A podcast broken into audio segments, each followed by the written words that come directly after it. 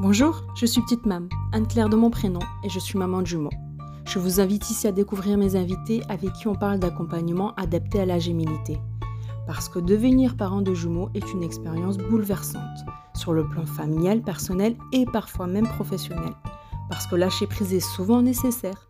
Vous rencontrerez des professionnels, des spécialistes et des passionnés qui ont tous le super pouvoir de vous entourer avec bienveillance.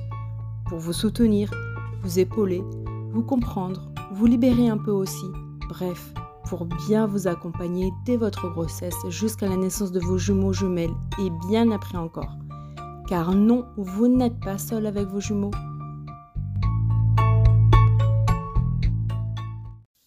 Dans ce nouvel épisode, je vous propose de rencontrer Isabelle, coach parental spécial jumeaux et fratrie. Isabelle, c'est la fille souriante, dynamique et douce, pleine de positive attitude et de bonnes vibes. Devenir coach parental spécialisé dans l'accompagnement des jumeaux a été l'aboutissement d'un travail qu'elle a fait en premier lieu sur elle-même. Un travail nécessaire à une belle harmonie relationnelle entre elle et ses deux petits bouts de chou, mais aussi pour allier agréablement carrière professionnelle et vie familiale de maman de jumeaux. Aujourd'hui, à travers son activité de coach parental spécial jumeaux, Isabelle nous pousse à chercher et trouver les ressources en nous. Car oui, la clé est en grande partie en nous parents, elle nous donne alors ici quelques conseils pour gérer au mieux les crises et les disputes de nos petits bouts de chou. Elle nous confie quelques astuces pour encourager la bonne entente entre nos jumeaux et pour jouir d'une relation apaisée entre eux et nous parents. Tout cela en prenant en compte les particularités qu'implique la gémilité et la fratrie avec des jumeaux. Bienvenue chez Isabelle, une coach parentale spéciale jumeaux pour qui le fait d'être parent est une force. Un challenge aussi de chaque jour pour trouver ces petites choses qui nous facilitent le quotidien et qui nous permet d'accompagner au mieux l'apprentissage et le développement de nos petits bouts de chou, entre eux et dans leur fratrie aussi. Bonne écoute Bonjour Isabelle Bonjour Anne-Claire Alors on est avec toi aujourd'hui pour parler parentalité, euh, mhm. spécialement euh, parentalité de jumeaux, puisque tu es coach parental spécialisé en jumeaux et fratrie. Mmh exactement. pas du luxe parce que souvent les jumeaux, bah, ils ont des frères et sœurs aussi et donc euh, c'est les jumeaux entre eux, plus les jumeaux et ses frères et sœurs, donc euh, c'est plutôt pas mmh mal de parler ça avec toi parce que c'est parfois bien compliqué. Mmh oui, alors effectivement.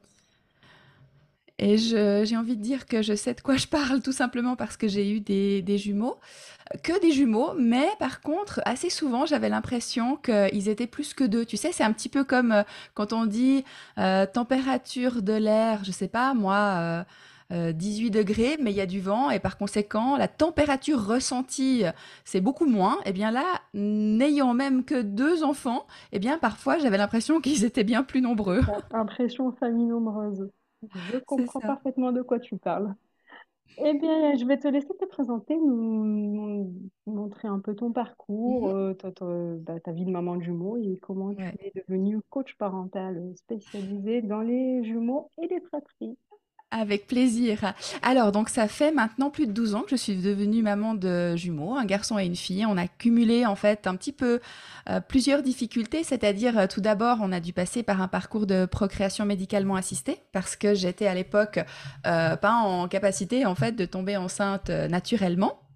Et je mets ça en rapport avec mon ma précédente carrière professionnelle où j'étais super investie. En fait, il se trouve que finalement, euh, j'ai remarqué après avoir eu les jumeaux que on peut très très bien être épuisé, euh, soit sur le plan professionnel, soit euh, justement dans son rôle parental. Et tu peux même cumuler les deux en fait. C'est ça qui est magnifique.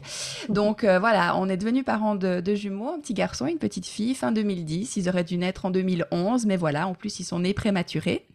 Et puis notre petite fille avait en plus un, un retard de croissance intra-utérin donc tout ça a conduit à voilà un accouchement euh, plus ou moins en catastrophe. Euh, en, urgence, césarienne, néonatologie, euh, avec tout ce qui s'ensuit. Donc vraiment un, démarrage en fanfare. Mmh. Et en fait, tout ça, bien sûr que ça a bouleversé complètement ma vie, celle de mon chéri aussi. Et euh, au, départ, ça a été très dur, mais en même temps, ça a été très très positif parce que justement, ça m'a permis de me rendre compte au bout peut-être Ouais, j'ai repris le travail euh, six mois après leur naissance. Et puis, euh, ben, en gros, quand ils ont eu un an, 12-15 mois, je me suis rendu compte que je ne pouvais pas continuer comme ça parce que justement, le stress professionnel associé à tout ce que ça amenait d'avoir des deux enfants magnifiques, mais quand même, tu vois, là, c'était plus des nourrissons, c'était des, des petits êtres de 15 mois, ils commençaient à marcher, ils commencent aussi à avoir leur volonté propre, et en fait, je me suis rendu compte que c'était à ce moment-là beaucoup trop difficile pour moi de continuer euh, ma vie euh, professionnelle d'avant tout en m'impliquant comme je le souhaitais dans cette vie avec mes enfants, en étant présente pour eux, en les comprenant. Et, surtout à l'époque, moi, je m'énervais beaucoup. Euh, je m'énervais très rapidement parce que je comprenais pas toujours leurs demandes euh, ou je comprenais pas non plus leurs émotions et ça, ça me, ça me, ça me faisait monter les tours. C'est magnifique et en même temps, c'était très très émotionnel pour moi et je voyais bien que ça l'était pour eux aussi. Euh, donc tout ça, ça m'a amené d'abord à faire un travail vraiment euh, personnel sur euh, ma manière d'être maman, sur ben, aussi l'enfant que j'avais été, parce que ben, tout le monde a été d'abord un enfant. C'est la première expérience qu'on fait de la parentalité, en fait, c'est d'être de l'autre côté de la barrière, c'est-à-dire du côté enfant. Et puis on, ne se rend pas compte, c'est totalement inconscient, mais on en garde énormément de traces. Et ce qu'on disait tout à l'heure aussi, c'est qu'on n'est jamais parents ou enfants, seuls. On est toujours au sein d'une culture. Donc cette culture, elle nous influence forcément et elle n'est pas toujours forcément positive pour le développement et pour, euh, pour le bien-être, malheureusement. Euh, donc voilà, j'ai fait ce, travail euh, personnel, on va dire, sous forme de psychothérapie. Et c'est ça qui m'a amené en fait à me reconvertir comme coach en parentalité.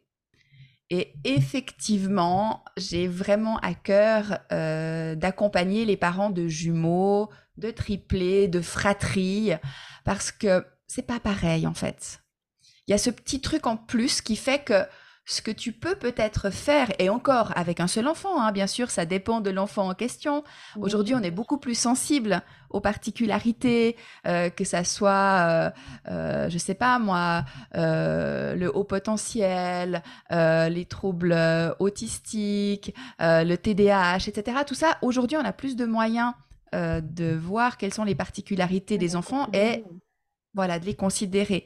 Mais malgré tout, si tu prends des jumeaux ou bien tout simplement une fratrie, bah, tu vas devoir en tant que parent composer avec plusieurs individualités, avec des besoins, tu as envie de répondre aux besoins. Aujourd'hui, on sait que c'est important, mais c'est pas facile. Et c'est ça qui m'a donné l'envie, c'est de l'avoir vécu moi-même et de me rendre compte qu'il y avait, je trouve, d'une manière objective quand même, plus de, de risques en quelque sorte, et pour nous en tant que parents de s'épuiser et pour les enfants non plus de pas y trouver leur compte, tu vois? Euh, donc voilà, c'est ça qui fait que je, suis aujourd'hui, bah, ça fait depuis 2018 que je suis euh, coach en parentalité spécialisée dans l'accompagnement des parents de jumeaux et de fratries. Ce qui ne veut pas dire que je n'accompagne pas des parents d'enfants uniques. Ça m'arrive aussi.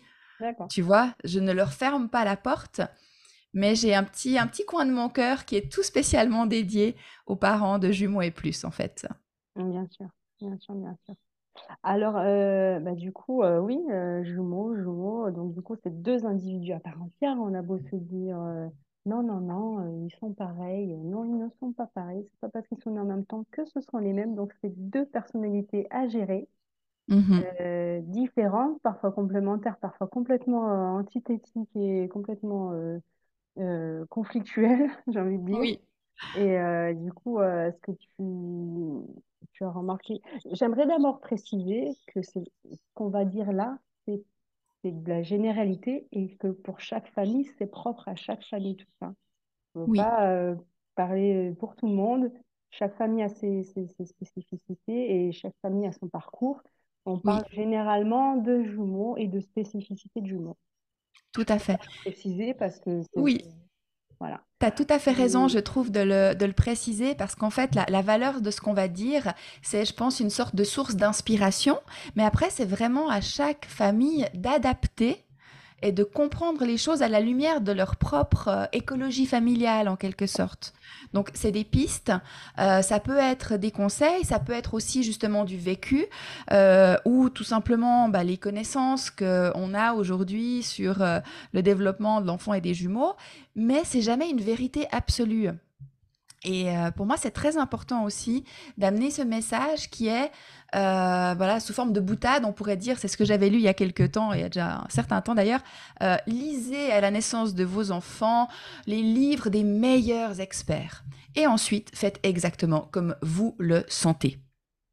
C'est ça, il faut se faire confiance et puis euh, on connaît les enfants, on sait ce dont ils ont besoin, mais il y a des fois des, des, choses qu'on n'arrive plus à gérer et non, oui. il y a des choses qui sont spécifiques aux jumeaux, tu as remarqué? Des, Alors oui, ce que j'ai remarqué, les particularités, c'est tout d'abord, comme tu l'as dit, c'est que euh, quand on accueille des jumeaux, on a un peu cette impression d'avoir un dû opaque et de devoir faire les choses à la chaîne parce que les deux vont avoir besoin de manger, les deux vont avoir besoin d'être consolés, etc., etc.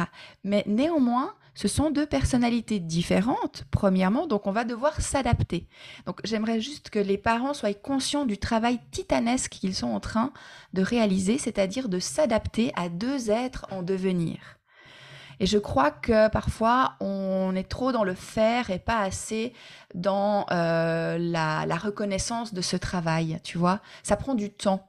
Donc, c'est beaucoup une question de se laisser le temps et de ne pas, en tant que parent de jumeaux, s'attendre à des résultats dans l'éducation qu'on donne aux enfants, dans les deux, trois, quatre, cinq premières années. C'est se rendre compte que les fruits euh, de patience qu'on est en train de semer, euh, de bienveillance, de calme, de rire. Donc tout ce qu'on est en train d'investir, en fait, ça va pousser et on va récolter ses fruits euh, ben, plutôt à partir de l'âge de 6, 7, 8, 9, 10 ans et plus. Et ça, je peux le dire non seulement au regard euh, ben voilà, des connaissances qu'on a aujourd'hui sur le développement des enfants et des jumeaux, mais aussi sur ce que je peux voir de mes propres enfants euh, qui maintenant ont plus de 12 ans et donc je vois bien que tout ça, ça a poussé. Donc il y a vraiment un rapport au temps en tant que parent de jumeaux euh, qu'il faut rendre élastique, flexible. Et ça, ça veut dire que c'est comme si on était en train de courir un marathon avec des petites pointes de sprint. Hein, je pense que tu vois de quoi je parle. Euh, donc il faut aussi s'accorder des temps de récupération. C'est extrêmement important pour les parents de, jumeaux euh, de s'accorder euh, de la récupération d'une manière ou d'une autre. On ne peut pas courir un marathon euh, ou plusieurs marathons sans réfléchir à, intégrer des phases de récupération. Et puis par rapport au fait justement d'avoir deux enfants en même temps différents, il y a un autre mythe qu'il faut qu'on déconstruise, c'est l'idée que comme on leur donne la même éducation, eh bien, ça devrait avoir le même résultat eh bien, c'est faux. Et je vois que tu es d'accord avec moi. Ça fait plaisir. intéressant parce qu'on voit que les personnalités et les comportements sont différents malgré ce qu'on fait euh, au quotidien euh, pour eux. Et on est une personne, donc on ne fait pas deux choses différentes. Oui. C'est super. Euh, mais déjà, rien que le fait d'en prendre conscience, c'est déjà un grand pas pour comprendre un peu plus, nous aussi, comment on fonctionne et, mm-hmm. comment les interactions entre parents et jumeaux, et jumeaux entre eux après, fonctionnent. Et c'est trouve ça fascinant, en fait. Je trouve tout fascinant dans la gémilité. Même si c'est dur, c'est difficile, c'est éprouvant, et voilà, mm-hmm. mais je te laisser continuer. tu vois, avec, bah, en fait, ça, ça m'inspire ce que tu dis parce que le fait d'avoir des jumeaux amène une intensité amène également une comparaison tout à fait naturelle que l'on fait entre les enfants. Et là, eh bien, euh, ce que, ce que j'aimerais préciser, c'est que c'est toujours mieux de faire ces comparaisons, si c'est un petit conseil que je peux donner aux personnes qui nous écoutent, euh, de faire ces comparaisons en dehors de la présence des jumeaux. Parce que tout le monde va le faire aussi. Euh, tu vois, par exemple, quand les enfants commencent l'école, on va assez vite remarquer qui est bon en quoi. Mmh. Et donc, ça peut amener, non seulement si on le dit devant les enfants, à une forme de ça c'est bien, ça c'est pas bien, ils peuvent le prendre comme ça, tu vois, je suis moins bien que mon frère ou ma sœur euh, parce que je suis moins fort dans tel domaine. Et euh, ensuite, ça va aussi peut-être les renforcer dans cette idée. Ah non, mais moi, de toute façon, je suis pas bonne en maths, hein, je suis moins bonne que mon frère en maths, on me l'a toujours dit. Donc, c'est naturel d'avoir cette euh, comparaison euh, sous les yeux parce qu'on les voit, on voit qu'ils sont différents alors qu'ils sont toujours ensemble. factuelle, sans, sans, sans exact. sans rien, juste un oui. fait.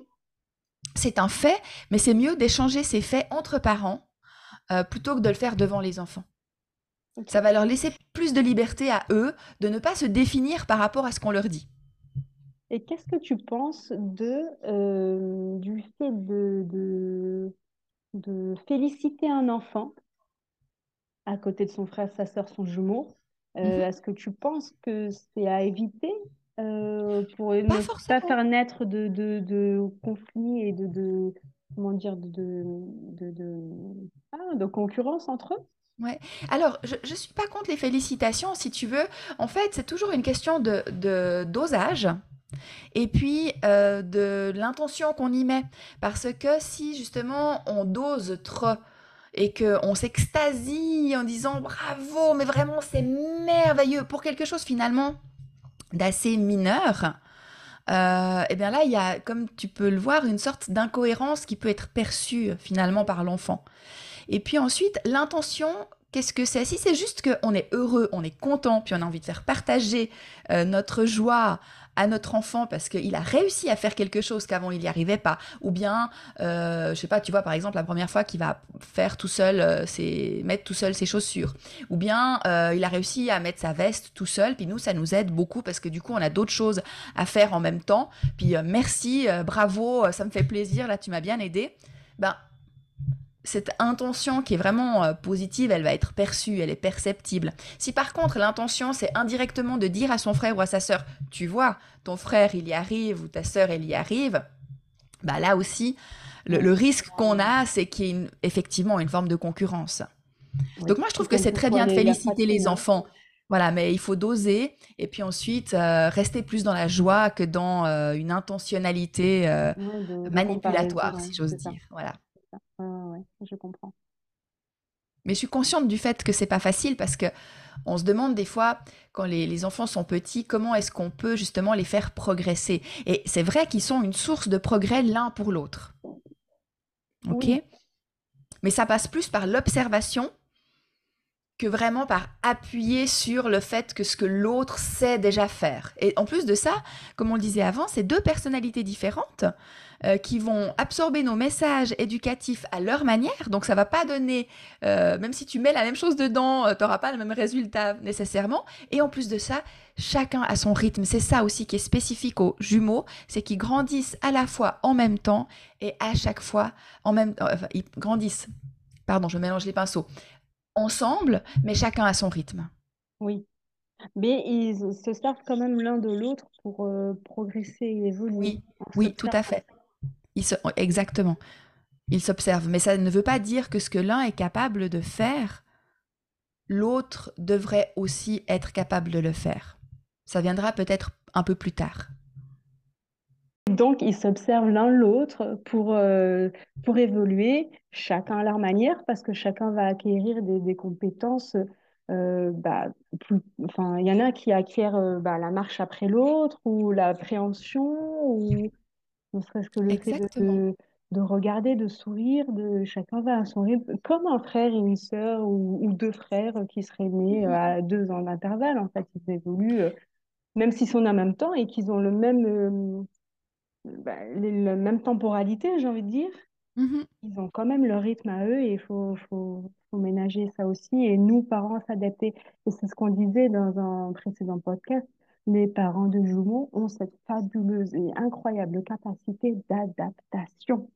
Oui, exactement. Et simplement, cette capacité d'adaptation, elle a un coût énergétique. C'est pour ça que je parlais tout à l'heure de récupération. Euh, donc, ça demande de l'énergie de s'adapter. Euh, et on sous-estime cela. J'ai l'impression que les parents de jumeaux, ils se maltraitent un petit peu, tu vois. Je veux dire qu'ils ils, se disent, euh, euh, c'est comme si j'en avais euh, un frère, une sœur ou deux frères et je devrais faire, je devrais réussir à faire ça alors que j'y arrive pas, c'est ça? C'est ça, On c'est met la barre un peu trop haut et Exactement. On, met la barre un petit peu trop haut. D'accord. Voilà. C'est Euh, bien donc, de remettre les choses dans son cadre. Ça, ça, ça va, ouais. ça ça fait du bien à entendre de se dire on a le droit de pas réussir, on a le droit de, Mhm, de trouver ça difficile, même si on le dit.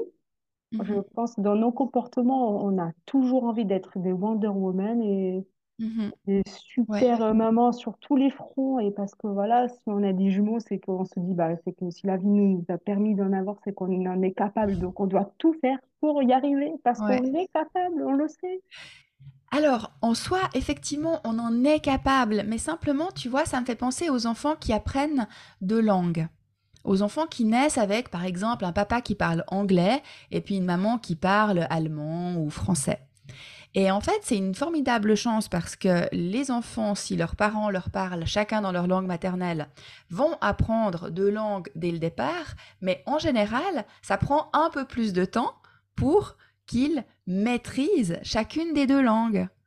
Et là, tu vois, une maman, un papa, des parents qui ont des jumeaux, eh bien, ils vont pas pouvoir s'occuper et répondre aux besoins des enfants ou aux crises, hein, parce qu'on sait très bien qu'à partir du moment où les enfants commencent à marcher, ils commencent à avoir une volonté propre qui s'exprime et qui va souvent à l'encontre de la nôtre. Ça, c'est quelque chose de tout à fait normal, mais premièrement, culturellement, ça nous surprend.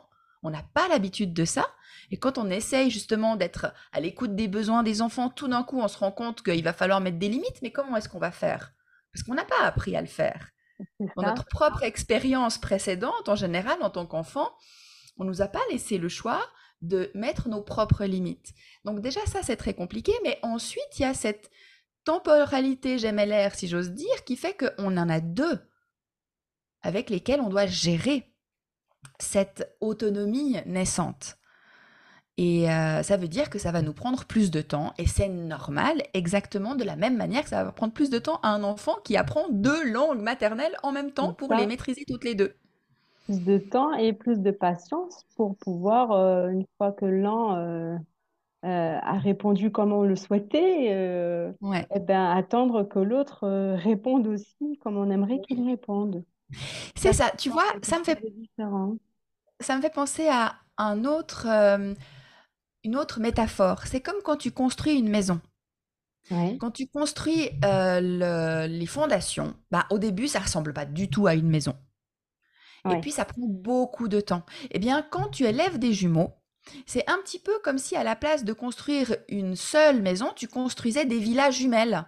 Tu vois, des villas mitoyennes. Et tu les construis les deux en même temps. Donc, tu commences par construire justement les fondations. Pendant que tu construis les fondations de l'une, tu peux pas en même temps construire les fondations de l'autre. Et surtout, ça prend plus de temps à euh, sortir de terre. Il va falloir plus de patience pour voir le résultat final.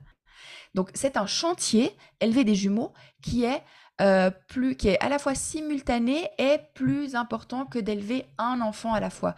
Donc il y a vraiment effectivement, comme tu l'as dit, cette notion de patience pour les parents à développer et à se, se pardonner aussi, respectivement pardonner à leurs enfants quand il y a plus de crises qu'avec un seul enfant, que aussi plus de crises que ce qu'on voit peut-être chez les autres, eh bien c'est parce que ça demande justement d'autant plus de patience et de temps également pour les enfants pour apprendre à gérer leur colère et leurs émotions. Et se dire que c'est normal, se dire que, Mhm. que l'un répond différemment, que rien que ça, ça permet vraiment de relativiser et, et de, de, de prendre en considération ben, le rythme de, de chacun. Même si on le sait déjà au fond de soi, Mhm. le Oui. fait de le poser comme ça, je pense que ça permet encore de monter un cran dessus pour, euh, pour Oui. et, et, et l'accepter en fait. C'est ça. Et je pense aussi que c'est peut-être euh, l'occasion de se redire une fois qu'on a besoin de pouvoir récupérer. Euh, tu vois, quand on est attelé à un tel chantier euh, qui consiste à élever des, jumeaux, on a besoin de récupération. Et ça peut être aussi l'occasion de se dire, bon, bah, étant donné que j'élève des jumeaux, j'ai besoin de peut-être de plus de ressources. Peut-être que j'ai besoin qu'on m'aide. Peut-être que pour construire mes fondations de mes villages jumelles, euh, ben, je vais avoir besoin de, euh, de, de, de, de, de faire appel à d'autres personnes qui vont pouvoir me permettre pendant ce temps-là de récupérer. Et avoir des outils euh, particulièrement pertinents pour pouvoir y ça, arriver. Alors, est-ce que tu as des petits conseils du coup pour gérer la crise de l'un que l'autre ne fait pas? Essayer de faire comprendre. À l'un euh, quelque chose, ou même aux deux en même temps, même s'ils ont un rythme différent? Est-ce que tu as des petits, des petits tuyaux à nous donner? On va en Ouais. profiter. Écoute, alors oui, oui, bien sûr, c'est le but. Le, le- le premier tuyau, euh, c'est de... Alors c'est vraiment un travail en amont, mais qui est la base de tout, c'est d'être en conscience de ce que la crise nous fait vivre à nous. Tu vois, Euh, parce que la plupart du temps, on risque de euh, monter en symétrie avec l'enfant. C'est-à-dire, au fur et à mesure qu'il crise, ça nous énerve et donc nous aussi, on monte euh, dans une sorte de, de crise, alors qui n'est au départ pas forcément extérieure, hein, extériorisée, mais qui est là, qui est présente à l'intérieur de nous. Et quand on n'a pas la conscience de ça, eh bien, euh, on n'a pas le contrôle ni sur notre propre état émotionnel et a fortiori ni sur l'état émotionnel de notre enfant. C'est-à-dire que de toute manière, on ne peut pas contrôler les émotions de quelqu'un d'autre, mais on peut l'aider à les traverser, à en sortir, à les dépasser, seulement si nous-mêmes, on est en pleine possession de nos moyens. Donc, tu es en train de dire que pour gérer une crise, le meilleur moyen, c'est de rester calme, nous. C'est ça. Et tu vois, euh, ça a l'air d'être très facile, situation, en fait. mais oui, ça n'est pas facile. Ça a l'air facile parce que c'est facile de le dire, mais c'est très difficile à faire. J'en suis parfaitement consciente euh, parce que j'ai passé par là moi aussi. Euh, donc ça demande un entraînement en fait. De la même manière que si tu veux euh, réussir à, à- à faire une course, eh bien tu vas t'entraîner.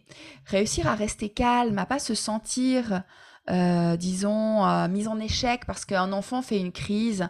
Quand on parle d'un d'un jeune enfant, euh, garder ses moyens nécessite de s'entraîner euh, et nécessite euh, d'avoir plusieurs outils à sa disposition. Donc, sur le plan justement du, du calme et de la conscience de nos émotions, moi j'utilise plusieurs outils et c'est ce que je conseille à mes clientes de faire en coaching parental. C'est de prendre un petit moment chaque jour pour soi, pour écouter en soi ce que ça a fait toutes ces crises, comment je me suis sentie par rapport à ça s'autoriser à dire purée, mais ça a été pénible. Oh, oh là là, mais je souhaite ça à personne. Tu vois, c'est quelques Prendre du secondes. recul pour analyser un peu Voilà, ce que nous, on a vécu et pas l'enfant, en fait. oui. Prendre du recul pour euh, analyser ce que soi-même on a vécu. Et puis ensuite, c'est là où ça peut être précieux dans cette période, en gros, entre dix- un an, 18 mois et deux, trois ans, de, de faire appel à quelqu'un à l'extérieur. Ça peut être euh, tout simplement de demander à quelqu'un de s'occuper des enfants, ça peut être de soi-même euh, aller voir un coach parental, un psychologue, que sais-je, on, on s'en fiche à quelque part, ou une amie, simplement quelqu'un qui nous écoute Oui, à la la base, tante, ou la ça. grand-mère, ou euh, d'où Quelqu'un qui va nous tous les écouter. gens qui nous entourent, Oui, exactement. l'importance qu'ils ont pour nous Pour soulager aussi, même s'ils les gardent pas, ne serait-ce que pour nous parler, c'est ça? C'est ça, pour nous écouter. Plus que nous parler, c'est pour nous écouter. Alors là, ce qui est important, mon conseil, c'est de trouver quelqu'un qui est capable d'écouter sans donner de conseils. Ouh. De nos jours, c'est difficile Voilà, chacun, même si on les connaît pas, ils vont tous de leur euh, avis, de leur euh, a priori aussi, sans connaître la situation. Et on le voit même dans la rue. Hein. Moi, il y a récemment une maman, une- enfin une dame, même pas une maman, c'est déjà une grand-mère, qui a dit à ma fille, bah alors là, tu, c'est à la maison quand même. De quoi tu te mêles? mais ça, ça me fait hurler. Mais oui. Ça, ça me fait hurler. Et trouver des gens de notre entourage qui peuvent euh, avoir aussi cette, euh, cette capacité d'écoute simple, en tant que même une amie, il va toujours avoir cette envie de, de, de conseiller, de, de, de dire euh, essaye ça peut-être, même si c'est bienveillant. Mhm. Ben, en fait, je crois qu'on n'en a pas besoin. Non. Et c'est pour ça, tu vois, là, dans le cours de ce podcast, je donne certains conseils, mais en fait, euh, il faut uniquement les prendre si la personne qui nous écoute, ça l'intéresse. Sinon, ces conseils n'ont aucune valeur. Mais c'est ça qui fait la différence justement entre quelqu'un qui a soit naturellement cette capacité d'écoute, soit qui a été formé à ça. Moi, c'est mon cas parce que j'ai fait une formation non seulement de coach euh, en parentalité, mais de consultante en parentalité, et c'est ce qu'on a entraîné. Et les psychologues, ça doit aussi être leur fonction première, c'est d'écouter une personne afin de lui permettre de elle-même s'écouter et de faire le tri entre tout ce qu'elle vit pour y voir plus clair. Donc, Parce que premier le conseil, meilleur... prendre du Ouais, recul. Exact. Prendre du recul. poser et d'analyser ce que nous on a ressenti et prendre conscience que bah, finalement euh, c'est quoi? C'est pas grave, c'est normal, c'est à corriger parce qu'on s'est emballé, on a vu que ça a amplifié la situation alors qu'on voulait la calmer. C'est tout ça qu'on doit prendre en compte. Ben, disons qu'il y a cette phase d'analyse, comme tu dis, de prise de recul. Ça, c'est une chose. Et puis de l'autre, c'est de trouver des espaces de, de récupération, comme je l'ai dit avant, et qui incluent des personnes ou des endroits où on peut être écouté. Ok, c'est pas forcément aller faire du shopping ou boire un café avec une copine ou Pas forcément. d'accord. Donc ça peut entrer en compte ou aller se faire un petit un petit spa ou ça ça, ça peut aider aussi. Ça peut aider, mais si tu veux, tu vois, quand je parle de récupération, vraiment de nouveau l'analogie avec le monde sportif, même si je sais que euh, c'est pas forcément euh, la tasse de thé de tout le monde, le sport, c'est pas la mienne en tout cas. Euh, néanmoins, ce qui est intéressant, c'est de voir que euh, quand on fournit un gros effort sportif, euh, on a envie de se reposer, tout d'un coup, on s'arrête complètement. Eh bien, ça n'est pas forcément, même si c'est ce qu'on a envie de faire, la meilleure manière de récupérer. On a meilleur temps peut-être de marcher plutôt que de s'arrêter. Eh bien, quand on parle shopping ou bien boire un café, ça, ce sont des choses qui vont nous faire du bien, mais qui vont nous permettre une moins bonne récupération que si on va, par exemple, dans la nature, si on va euh, simplement s'isoler et euh, écouter ses propres pensées, si on va même pratiquer la relaxation, le yoga, la sophrologie, la méditation, la pleine Le conscience sport aussi, ça sert ou et le aussi comme le sport. shopping? Oui, non, non, non, le Le sport, dans, dans la mesure, voilà, ça dépend aussi de quel type de sport tu parles, mais le sport va avoir plus d'impact sur la récupération, un impact plus positif, plus profond, plus durable que le shopping ou euh, le café avec une amie. Donc l'idée, ce serait d'avoir plusieurs moments, des petits moments égrenés tout au long de l'année où on peut faire plusieurs types de récupération. Une fois le café, une fois le shopping, une De fois le sport, pas dans le mois ou dans tout la temps. semaine? Ah oui, Bah, tu peux pas toujours euh, faire ça sur une semaine, quoi. C'est pas possible avec des jumeaux. Oui, non. Donc euh, voilà, une semaine, tu vas boire un café, ça va peut-être être une demi-heure et ça demande beaucoup de préparation déjà. Et puis la semaine d'après, ben surtout. voilà, exactement, exactement. Ça demande beaucoup d'organisation. C'est ça aussi qui différencie les parents euh, de fratrie ou de jumeaux des parents qui ont pour l'instant un seul enfant. C'est qu'il y a une organisation quand même euh, plus conséquente à mettre en place. C'est vrai, c'est vrai. Mhm. Et, et on ne le comprend pas toujours enfin, Non. autour de nous. Parce qu'il y, y en a des amis, par exemple, je vais parler en mon nom, il y en a Mhm. des amis qui ont plusieurs enfants, voire même plus que deux, et qui ne Mhm. comprennent pas qu'avec des jumeaux, ben, on ne peut pas faire comme elle avec trois enfants différents.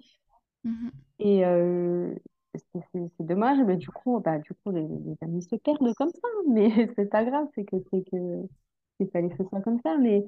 Euh, oui, c'est vrai que c'est c'est- ce que tu dis, c'est très, très. Enfin, moi, ça me parle complètement parce que oui, c'est de l'organisation, de l'adaptabilité et, et du, du, du prendre sur soi et d'avoir des ressources. euh, euh, ben, on finit par les trouver, ces ressources qu'on ne soupçonnait pas. Mais Oui. euh, voilà, c'est, ça fait partie du jeu, mais c'est comme ça.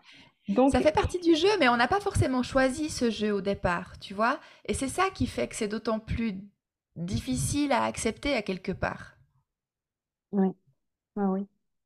Oui, oui, il y a des mamans qui n'ont pas forcément euh, bien vécu cette, euh, cette Mhm. naissance, cette, euh, cette nouvelle maternité euh, de Oui, jumeaux. Et exactement. c'est encore plus difficile à, à surmonter. Ouais, ouais, ouais. Donc, C'est pour ça que, comme tu dis, les, les ressources, on les trouve. Euh, mais tout d'abord, il faut justement avoir cette conscience qu'on a besoin de ressources. Puis ensuite, des fois, eh bien, on les trouve à l'intérieur de soi, mais c'est important aussi de chercher des ressources à l'extérieur. De, de l'aide, que ce soit de l'aide pratique ou de l'aide plutôt euh, dans l'écoute et la bienveillance pour mm, pouvoir euh, continuer ensuite avec ses enfants. Très clair. Donc, premier outil, prendre du recul, se poser, analyser nos émotions à nous Mhm. Mais au moment de la crise, on laisse faire. Bah, ça dépend de quoi on parle, ça dépend de quel est l'objet, si tu Ah, veux, de la si, je crise. sais pas, s'il se roule par terre parce qu'il veut pas mettre ses chaussures ou sa veste, euh, si c'est parce qu'il a mal vécu un non, euh, ou c'est encore deux choses différentes. C'est de la frustration de la même manière, mais ou un ouais. refus, ou... parce que souvent, euh, nous, on assimile ça à un caprice, à une crise, mais non, c'est juste une ingérence des émotions. On est d'accord là-dessus? Tout à fait. Un caprice, à quelque part, c'est en une manifestation d'émotion qui nous paraît disproportionnée, voire inadéquate par rapport à la situation qu'il a provoquée. Parce que l'enfant n'est pas en capacité encore de, de, de- il n'y a pas cette intelligence émotionnelle que nous, adultes, on peut avoir et qu'on a appris avec le temps. C'est ça. On l'apprend pas seulement avec le temps, on l'apprend aussi grâce à ce que les adultes dans notre entourage nous ont apporté. Euh, donc l'enfant, il n'est pas équipé de ça à la naissance et il va falloir l'accompagner en ayant des attentes réalistes par rapport à son âge. Donc on ne peut pas attendre la même capacité de gestion des émotions d'un enfant à 2 ans qu'à 5 ans. Donc tu vois, un enfant qui se roule par terre, comme tu le dis, à 2 ans, ça ne m'inquiète pas. Par contre, si le, le même enfant à 5 ans se roule toujours par terre, probablement que dans l'intervalle, on ne lui a pas apporté les outils dont il avait besoin pour apprendre à ne plus se rouler par terre à 5 ans. Donc ça ne veut pas dire qu'on doit voilà, ça ne veut pas dire qu'on doit ne rien faire, mais ça veut dire qu'on ne doit pas le gronder si à 2 ans justement il se roule par terre. C'est effectivement le signe à ce moment-là qu'il est débordé et qu'il va falloir qu'on l'aide un tout petit peu à C'est quoi? Soit voilà. on le laisse faire jusqu'à ce qu'il se calme seul parce qu'on estime que la situation euh, peut aboutir à, à- à, euh, le fait qu'il se calme seul, ou alors on est en pleine crise, il vaut mieux pas lui parler, on est d'accord? Ça sert à rien. Eh ben, tu as des enfants, effectivement, si tu leur parles quand ils sont en crise, ça renforce la crise. Donc ça, il va falloir voir, en fonction de l'enfant, qu'est-ce qui l'aide? Qu'est-ce qui l'aide à sortir de cette crise? Est-ce qu'on le laisse aller au bout de sa crise? En, restant pas trop trop loin, en disant je suis là, mais j'ai l'impression que je peux pas vraiment t'aider. Alors, je vois que c'est difficile, moi je suis là. Mais voilà, donc on va vraiment laisser, euh, disons, le temps à l'enfant De s'apaiser. de, se- de s'apaiser euh, en restant près de lui si on y arrive. Si vraiment c'est trop difficile, tu sais, j'aimerais juste quand même rappeler ce qu'on dit pour les bébés qui pleurent. Un bébé qui pleure, si vraiment ça nous fait trop mal aux oreilles, si c'est trop difficile et qu'on sent qu'on pourrait devenir dangereuse pour cet enfant et le secouer, alors on le met dans son lit et on part. On le laisse pleurer et Voilà. On le laisse pleurer parce que mieux vaut un enfant qui pleure seul, que- enfin mieux vaut pardon un bébé qui pleure tout seul qu'un bébé secoué. oui. Là, quand on prend cet enfant qui a deux ans et qui fait une crise, soit on se sent les moyens de l'accompagner, d'être près de lui, en attendant que ça lui passe, parler. Sans forcément sans lui parler. lui parler. Lui parler n'est pas forcément nécessaire parce que en, en pleine crise, la personne, en quelque sorte, elle est euh, imperméable aux paroles. D'accord? Donc, soit on l'accompagne, on est là, puis on, voit quand ça redescend, euh, on, va, on va être euh, près de lui et à ce moment lui parler. Soit on se rend compte qu'on ne peut pas supporter ça. Et à ce moment-là, on va faire comme avec le bébé, c'est-à-dire qu'on va le mettre dans sa chambre, fermer la porte et puis attendre que nous-mêmes, on aille mieux.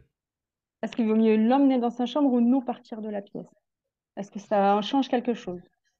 Je dirais que euh, l'idée, c'est que chacun soit dans un contexte où il se sent en sécurité. Ok.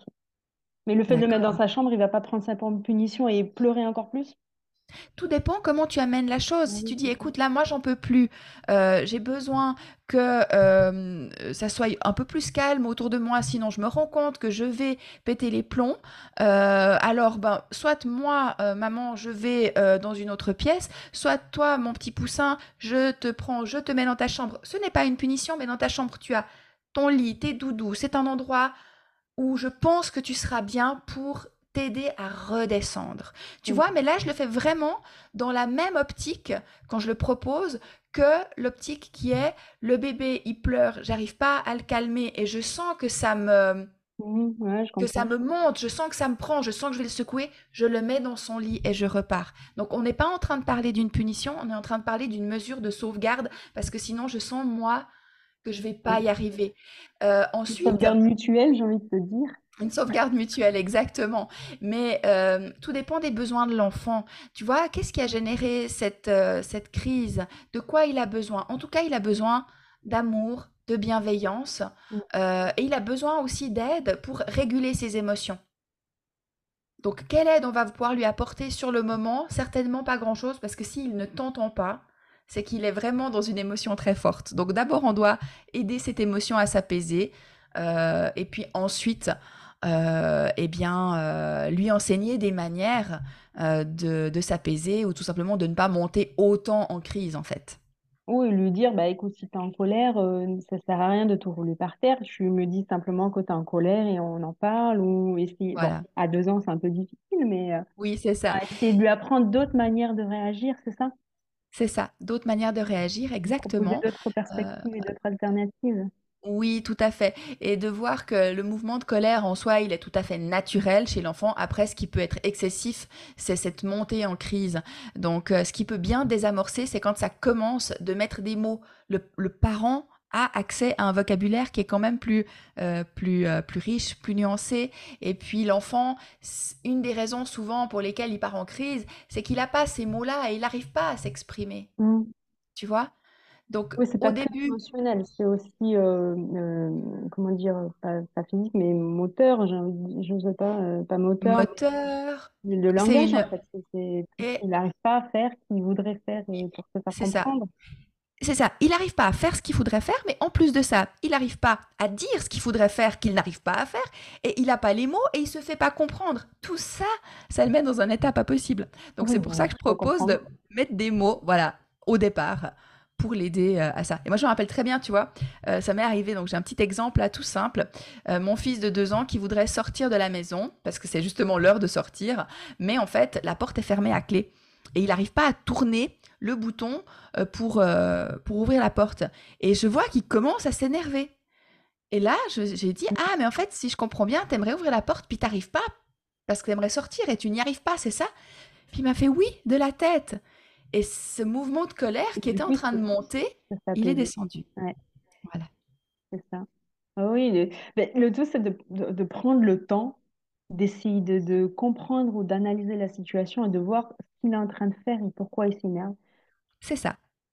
Ça, en fait. Et, et après, quand c'est du dialogue, du non, c'est de la frustration. Et là, ben, il va finir par apprendre à gérer finalement. Il vaut mieux laisser passer la crise en lui disant, bah, c'est non pour telle raison, je ne peux pas faire autrement. Et bah, gère, gère tout seul, apprends à gérer tout seul, c'est ça? Alors, gérer tout seul, non, mais par contre, de nouveau, je vais te donner un exemple parce qu'effectivement, je suis d'accord avec toi. Il y a un moment donné, il y a une frustration, on a dit non, on a dit pourquoi. Et en fait, ce qui est frustrant pour nous, c'est que l'enfant continue à être dans sa frustration et à l'exprimer bruyamment. Alors, euh, bah voilà, là, si tu veux, pour moi, euh, je suis pas d'avis, mais ça c'est que mon avis, ça n'engage que moi. Euh, Dans un contexte comme ça, je ne suis pas d'avis euh, d'envoyer l'enfant euh, dans sa chambre. Je vais donner un petit exemple de ce que j'ai vécu de nouveau, ça n'engage que moi. C'est mon petit garçon qui euh, voulait recevoir la même peluche que sa sœur. Et puis, ben, j'ai dit, ben non, quoi, parce qu'en fait, c'est pas qu'à chaque fois que ta sœur, il y a une copine qui lui offre quelque chose, que je vais égaliser puis t'offrir à toi quelque chose aussi. C'est pas possible, hein, je, je vais être ruinée. Et puis, c'est pas comme ça que la vie, elle marche. Et tu sais, des fois, ça va être le contraire. Des fois, tu recevras quelque chose et ta sœur pas. Et elle devra le supporter. Alors, voilà, il s'est mis bien sûr à pleurer. Euh, je l'ai pris dans mes bras, je me suis assise sur le canapé. Et puis, ben, il a continué à pleurer. Je lui ai tapoté le dos en disant Je sais que c'est compliqué, mais ça va passer. Et euh, voilà, ben, il a pleuré un moment. Il n'a pas eu sa peluche. Et on est passé ensuite à autre chose. Mais il a été compris dans son émotion. Exactement. Et ça, c'est important.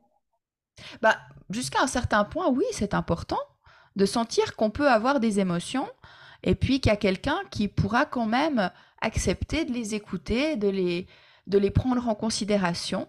Ça n'a pas changé le fait que ma réponse a été non, donc la frustration, il l'a vécue, mais par contre, il a quand même pu exprimer euh, ce que ça lui faisait. Et voilà, il avait quelque chose comme, je sais plus, trois, non, il devait avoir quatre ans déjà, parce qu'il venait de commencer l'école.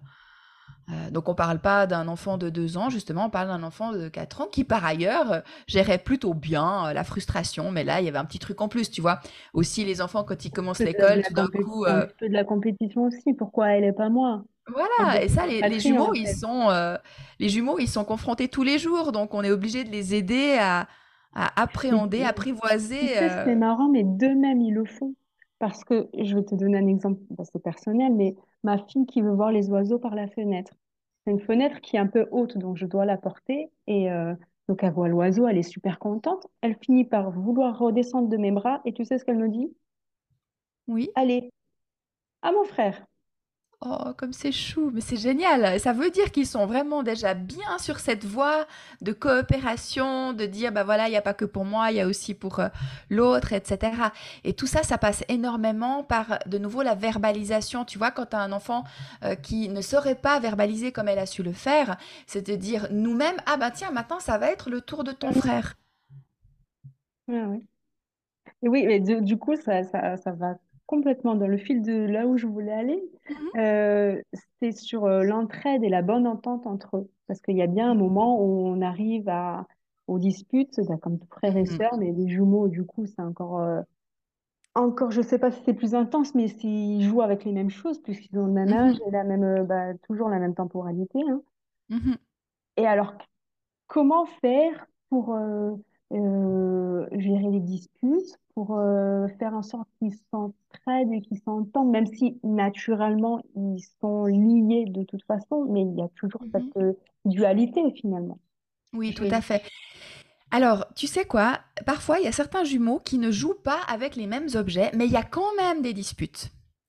Parce que la différence avec un frère et sœur ou deux frères qui sont nés à quelques années d'écart, c'est qu'il n'y a pas de hiérarchie.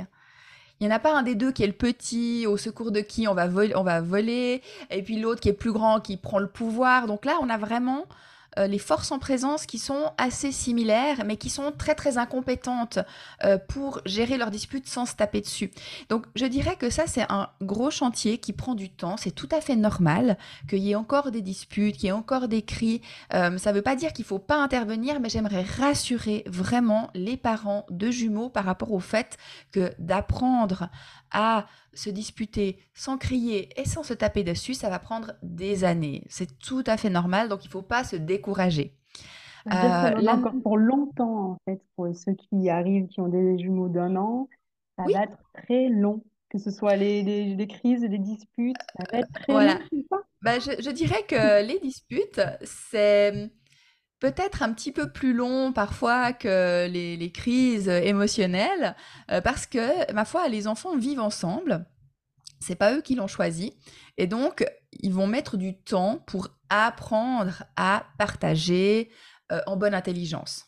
Même en étant jumeaux, euh, ils euh, ils ont pas ce truc de, de- d'entraide et de, de... Alors si, il y a effectivement un lien particulier qui unit euh, les jumeaux et qui les conduit à s'entraider. Euh, D'ailleurs, c'est pas toujours au bénéfice des parents, hein, parce que parfois ils s'entraident dans les bêtises. Mais, mais c'est vrai que c'est un lien qui est très précieux. Ça va pas les empêcher de se disputer. Donc on va quand même devoir les aider. Après, il peut y avoir des exceptions hein, de jumeaux qui ne se disputent Mm, pas, mais tu vois, en tant que coach en parentalité, c'est pas ceux-là que je vois. Moi, je vois les parents dont les jumeaux se disputent, même s'ils s'aiment très fort. Ça. Et Euh, sans J'ai envie de compter, dire, plus, plus on s'aime et plus on se dispute, non? euh, ça dépend, mais oui, effectivement, ça peut arriver, ça peut arriver. Et bah oui, des fois, c'est amour-haine. Et ça peut être aussi le cas que des enfants, par exemple, euh, durant les vacances, jouent très bien ensemble. Et là, tu entends les rires et il y a beaucoup moins de disputes. Mais par contre, en période de garde ou en période scolaire, eh bien, étant donné qu'il y a un peu plus déjà de conflits avec les petits camarades à l'école ou à la crèche, euh, que les enfants doivent supporter et prendre sur eux, ben, quand ils retrouvent leurs frères, leurs sœurs, des fois, il peut y avoir plus de conflits. Ils lâchent, exactement, c'est ça. Parce que leur capacité euh, à la frustration, à la- leur tolérance et leur, euh, finalement, leur résistance, eh bien, elle a été utilisée déjà en dehors de la maison. Ça arrive, à bout, là. Voilà, ils arrivent à bout.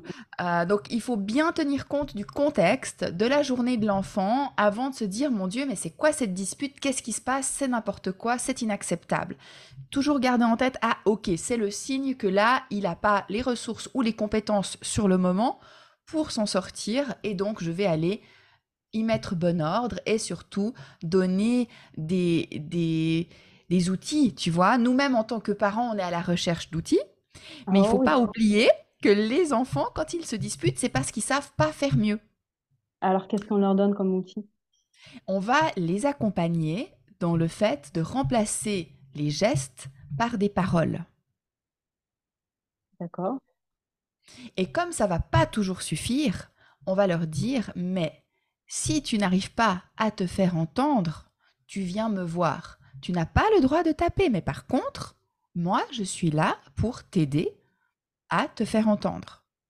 C'est un outil parmi d'autres. Ce qui est important, c'est que l'enfant se rende compte que l'adulte, il est là pour faire en quelque sorte le traducteur ou un facilitateur. L'adulte est un facilitateur. Euh, donc bien entendu que c'est très riche d'aider les enfants à trouver leur propre solution, de dire oui mais là on a un seul jouet et vous pouvez pas jouer, euh, bah voilà, suivant ce que c'est en même temps euh, avec. Donc comment on va faire? Il y a, Et il y a souvent aussi les enfants ils ont des idées. Oui, ils, ils ont des ressources, on ne soupçonne pas, mais ils en ont. Mais il y a aussi le fait que souvent, il y a un jumeau qui est un peu plus, qui prend un peu plus le dessus sur l'autre et Oui, qui, du coup, euh, prend un peu ce rôle de, grand par rapport à l'autre? oui c'est vrai, tu as tout à fait raison. Euh, c'est très fréquent. Euh, tant que justement il n'y a pas de violence physique Ma foi, le fait qu'il y en ait un des deux qui soit un peu plus dominant, comme on dit, en ce qui me concerne, je vois pas trop de problème avec ça. Parce que si tu regardes la société, eh bien, il y a des gens justement qui vont être des leaders, et puis d'autres qui ne le sont pas. Tant qu'il y a une harmonie et un respect, en ce qui me concerne, je vois pas de problème avec ça. Mais bien sûr que si ils en viennent aux mains, alors on va devoir intervenir et puis euh, faire, comme je te disais, en quelque sorte la traductrice, la facilitatrice, euh, pour que les choses se déroulent euh, de manière acceptable. Bien, Et par rapport à ça, une autre chose que j'aimerais dire par rapport au fait d'envoyer les enfants dans leur chambre quand ils se disputent, c'est toujours un moyen euh, qui est facile.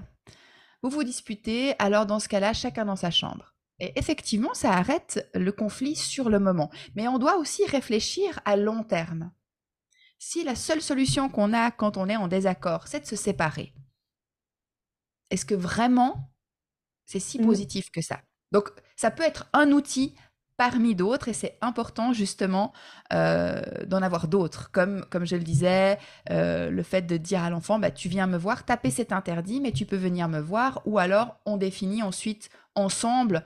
Euh, moi, ce que j'aime beaucoup comme outil, c'est la recherche de solutions qui est guidée par l'adulte. Et là, c'est l'adulte qui donne le cadre, mais c'est les enfants qui proposent des solutions. Donc, ce qui est favorable, c'est de les faire réfléchir en fait à, ce qu'ils ont fait en leur posant des questions, en leur faisant prendre conscience que, je sais pas, euh, bah, t'as tapé euh, ta sœur, regarde, elle pleure, est-ce que tu, tu veux vraiment faire du mal à ta sœur? Est-ce que, est-ce que tu préfères pas, c'est plutôt dans cette, cette idée-là, c'est ça? Bah, l'idée, c'est de dire qu'est-ce que tu pourrais faire à la place? Au lieu de taper, qu'est-ce que tu peux faire? Qu'est-ce qui est autorisé si ta sœur n'est pas d'accord avec toi? Tu vois, donc c'est d'amener effectivement l'enfant à trouver les autres ressources dont on aura parlé ensemble avant. On part du principe que ce sont des enfants qui sont en capacité de comprendre ces consignes et ces mots. Tout Et en fait. général, s'ils se disputent, c'est qu'ils ont l'âge de comprendre. On est d'accord? On est d'accord. On est d'accord. Bon, après, il n'y a pas d'âge, j'ai envie de dire, pour euh, se disputer, après, il y a, il y a aussi cette problématique des jumeaux dans une fratrie. Mhm, Et là, si l'enfant est plus petit, mhm. Euh, c'est encore différent. Ou le, frère est plus grand, ou la sœur plus grande, ou là, comment ça se passe? Il y a des liens qui se font, il y a des clans qui se forment, ils sont tous ensemble. et comment ça se passe aussi dans ces fratries-là? Parce que là, on a parlé que des jumeaux entre eux, mais Ouais. euh, il y a des fratries un, plus grandes avec des jumeaux. Oui, tout à fait. Euh, c'est un motif assez fréquent de faire recours à un coach parental parce que ça augmente en fait les, les difficultés et il peut y avoir des clans qui se créent. Et là, vraiment, il faut examiner chaque dynamique familiale et voir s'il y en a un des deux, des trois, des quatre qui souffrent. Et là, il faut intervenir. C'est-à-dire que là, il faut euh, euh, changer quelque chose dans la, dans la dynamique. Mais c'est, tu vois, tellement différent d'une famille à l'autre que, à part dire, faut pas laisser un enfant toujours être mis à l'écart, je ne peux pas donner un conseil plus, euh, plus général. Il faut vraiment examiner le, au cas par cas. Est-ce que l'enfant qui a vu euh, arriver ses deux petits frères et sœurs euh, se sent un peu différent? Dans le sens où moi je suis seule, eux ils sont deux. Et eux, ils ont ça parce qu'ils sont deux et moi, je suis seule. euh, je vais peut-être avoir plus de, de, temps ou de choses ou moins de choses. Est-ce que ça se passe comme ça des fois dans la tête de ces enfants-là? Ou pas du tout? Ça, ça peut arriver parce que quand tu accueilles un frère ou une sœur, déjà tu passes du statut d'enfant unique au statut euh, de- d'enfant un peu entre guillemets usé. Donc tu peux avoir l'impression d'être remplacé dans le cœur de tes parents. Et bien entendu que quand ce n'est pas un frère ou une sœur, mais deux, eh bien le temps qui n'est pas extensible va être divisé non par deux, mais par trois. Et c'est un gros cap pour les aînés ça n'est pas facile pour eux. J'aimerais vraiment qu'on le rappelle. Euh, c'est pas facile pour nous en tant que parents, mais on a plus de contrôle sur la situation que les enfants. Et c'est quelque chose qu'on, pour lequel je trouve euh, qu'ils méritent d'autant plus notre bienveillance. Donc, pour ces enfants euh, aînés qui accueillent les jumeaux, il faudrait euh, faire attention à comment ils perçoivent euh, la venue de, des jumeaux, à comment ils se sentent et être attentif à leur, à leur comportement finalement qui peut changer ou qui peut être affecté par cette arrivée. Mhm, tout à fait. Et c'est fréquent qu'on observe une forme de régression ou tout d'un coup des mauvais comportements. Et je suis pas en train de dire qu'il faut les laisser passer ou les accepter, mais simplement les comprendre. Euh, l'aîné d'une fratrie fait face à un énorme bouleversement lorsqu'il euh, arrive des jumeaux dans la famille, tout simplement. C'est vraiment toutes ces relations qui sont chamboulées et il va avoir besoin d'être accompagné et puis d'être compris par rapport à ça. Davantage parce qu'ils sont deux que si, Oui, si le frère et sœur est... oui, encore plus. Ok. Et du coup, on essaie de prendre plus de temps avec lui, de lui expliquer, de... C'est ça? C'est ça, exactement. attentif, en fait. C'est d'être attentif à lui, que ça soit dans nos paroles ou dans le temps qu'on lui consacre. Euh, alors, bien entendu, Ouais. C'est difficile de trouver euh, du, du temps en plus alors qu'on a deux enfants en plus également. Mais ça peut être, tu vois, des moments privilégiés euh, qui ne vont euh, être qu'avec lui. Comme le moment du coucher ou exactement. le le- moment du bain. Oui, voilà, des moments qui vont vraiment marquer le fait qu'il est important lui aussi. ouais, ou quand on l'emmène à la garderie ou des choses comme ça. euh, pas Mhm. forcément un moment spécial organisé pour lui, mais c'est faire de ça, ces petits moments euh, à deux, des moments privilégiés, c'est ça? tout à fait. À deux, à trois, ça dépend avec papa, maman, mais... euh, Oui. Et donc, pour les jumeaux qui accueillent un, un bébé, Ah, comment? Parce que j'imagine qu'ils vont s'unir peut-être contre le nouvel arrivant, contre l'ennemi qui entre dans la maison, ou je sais pas. Alors c'est très intéressant parce que maintenant que tu me poses la question, je me rends compte que parmi toutes les familles que j'ai accompagnées, euh, ce n'est pas ce cas de figure qui posait problème. mais bien plutôt l'inverse, c'est-à-dire un aîné qui ensuite se retrouve face à euh, des jumeaux. Euh, mais c'est vrai qu'il faut faire attention, bien sûr, également à la manière dont les aînés vont accueillir le nouvel arrivant. Euh, jumeaux, du coup. Voilà, les aînés jumeaux, euh, ils ont cet effet en quelque sorte de, de nombre. Et puis en même temps, on, on peut imaginer aussi qu'ils se disent, inconsciemment bien sûr, oh là là, mais déjà maintenant je devais me battre pour avoir de l'attention de mes parents. Eh bien, c'est pas avec euh, ce petit bébé que ça va s'améliorer, hein. Euh, Ouais. donc ça peut aussi amener des, des Oui, finalement, nouveautés.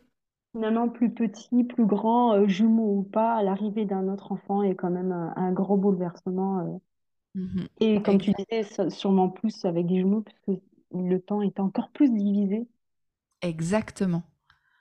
Ouais, on aimerait toutes pouvoir euh, avoir plus d'heures euh, Ouais, de ça. sommeil ou plus d'heures pour faire des choses sympas avec nos enfants.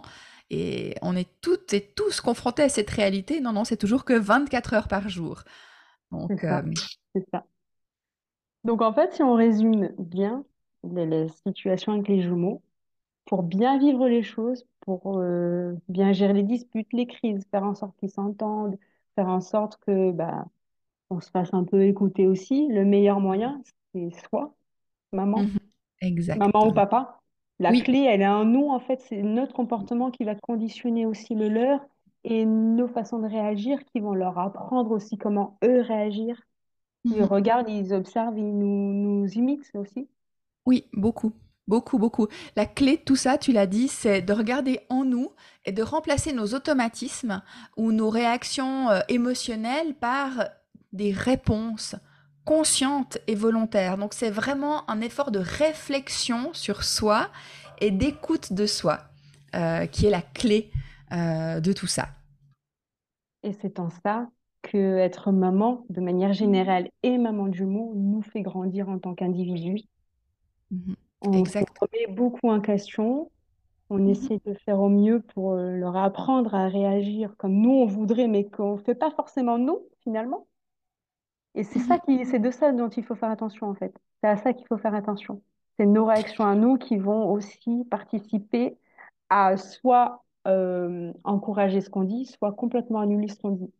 Mhm, tout à fait. Les enfants sont beaucoup plus euh, perméables à notre comportement, à notre attitude et à notre non-verbal que à ce qu'on leur dit. S'il y a une, euh, tu vois, s'il y a une incohérence entre les deux. Donc oui, effectivement, euh, devenir parent, c'est vraiment une super occasion de travail sur soi pour mieux se comprendre, mieux s'accueillir et puis plus s'aimer au final. Plus détaché de certaines situations conflictuelles qu'on avait euh, tendance à prendre à cœur avant, Mhm, et qu'on essaie de, de, de lâcher un peu parce que, bah, parce qu'il faut choisir ses combats aussi, sinon on n'en peut mhm. plus. Non, Et tout à C'est fait. c'est ça. Donc la clé est en nous et dans nos Mhm, comportements et nos réactions à nous. Exactement. Mhm. Et encore plus avec des jumeaux, puisqu'ils vont interpréter différemment notre euh, comportement et notre dire. Waouh, Exactement. On a deux fois plus de travail. Si on dit que le travail, disons que le- la parentalité, c'est l'occasion d'un travail sur soi, eh bien, avec des jumeaux, c'est l'occasion d'un encore plus grand travail sur soi. c'est ça, c'est ça. Je ne sais pas si c'est une bonne nouvelle, mais ce qui est sûr, c'est que on n'est pas seul. Euh, parce qu'il y a tout un tas de mamans et de papas, de jumeaux qui vivent ça. Et puis c'est aussi une des raisons pour lesquelles euh, bah, il y a autant de possibilités aujourd'hui de se faire accompagner, que ce soit par un coach en parentalité, par euh, un psychologue. Il faut juste bien choisir la personne. hein. Qui que ce soit, Des méthodes alternatives pas aussi, qui ne sont pas les forcément méthodes médicales, alternatives. des choses un peu plus de, de soins et de, de prendre en compte l'individu euh, Oui, son de intégrité aussi. On a toutes les ressources extérieures qu'il faut aujourd'hui pour trouver celle qui nous convient. c'est ça. une grande chance euh, aujourd'hui. Oui. Et l'échange, le partage d'expériences, la sororité, c'est très Oui. important aussi. Oui, tout à Ça fait. nous permet de tenir. Exactement. De se rendre compte qu'on est peut-être dans la mouise, mais on n'est pas seul. On n'est pas seul. Oui, c'est c'est pas qu'on aime que les autres soient dans la musique aussi, c'est de se dire qu'il y en a d'autres qui vivent ce qu'on vit et que finalement c'est normal et ça aide à l'accepter.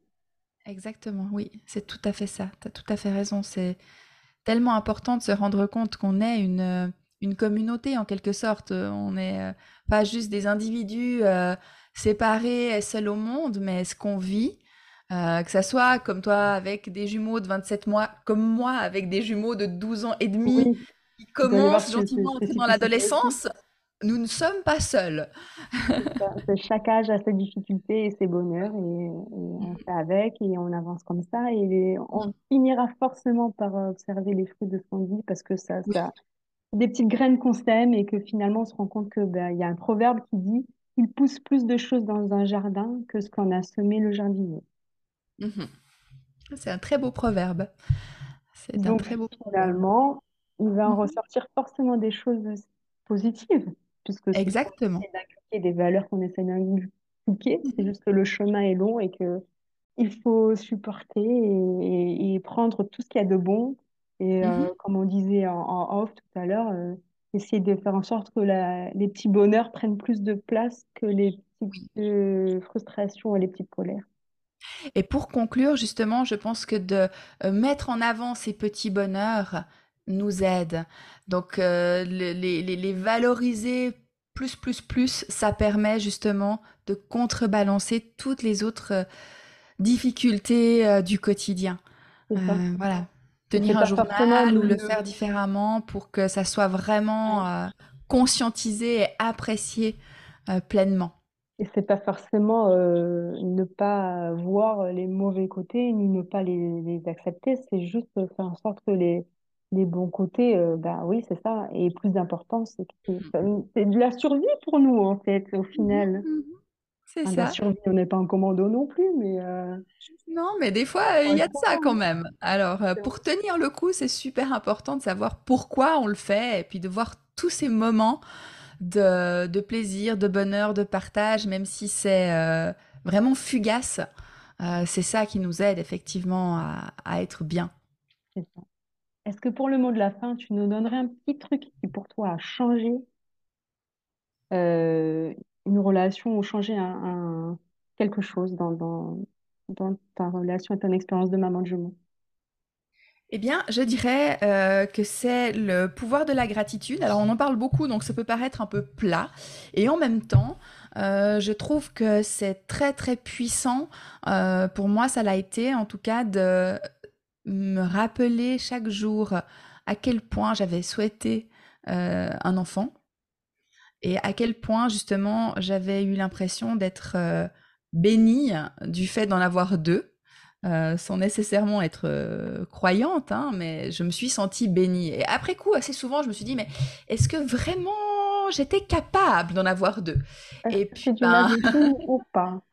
voilà, finalement, euh, eh ben, aujourd'hui encore, je ressens cette gratitude et je m'entraîne à la ressentir. Et ça, ça change quelque chose parce que dans la mesure où j'ai voulu des enfants, je les ai eus et ils vont bien et j'en suis infiniment reconnaissante. Donc de trouver des raisons reconnaissantes euh, à la vie, aux autres, aux enfants, n'importe quoi, c'est un carburant qui pour moi a changé la donne. Ça, c'est un bon conseil. Remettre les choses en perspective. Mhm, exactement. Ben, Isabelle, je te remercie infiniment d'avoir euh, pris le temps de nous, nous parler un petit peu de tous ces petits soucis auxquels euh, on est confronté au quotidien avec nos petits jumeaux, qu'on aime euh, de tout cœur, mais qui nous font pas mal euh, vivre Mhm, des choses euh, assez, assez éprouvantes. Et mhm, euh, je, ben, je mettrai, je mettrai tous les liens qu'il faut si on veut te contacter. Si on- je pense qu'on peut te trouver sur, sur Instagram Facebook, et. Instagram, oui. je vais mettre tout pour, pour échanger si on a des questions, des choses. Et puis, et puis ben, vive la vie avec des jumeaux. Exactement. Merci beaucoup, Anne-Claire. J'ai eu beaucoup de plaisir à échanger avec toi et comme tu dis, vive la vie avec les jumeaux. Merci Isabelle, à très bientôt. À bientôt.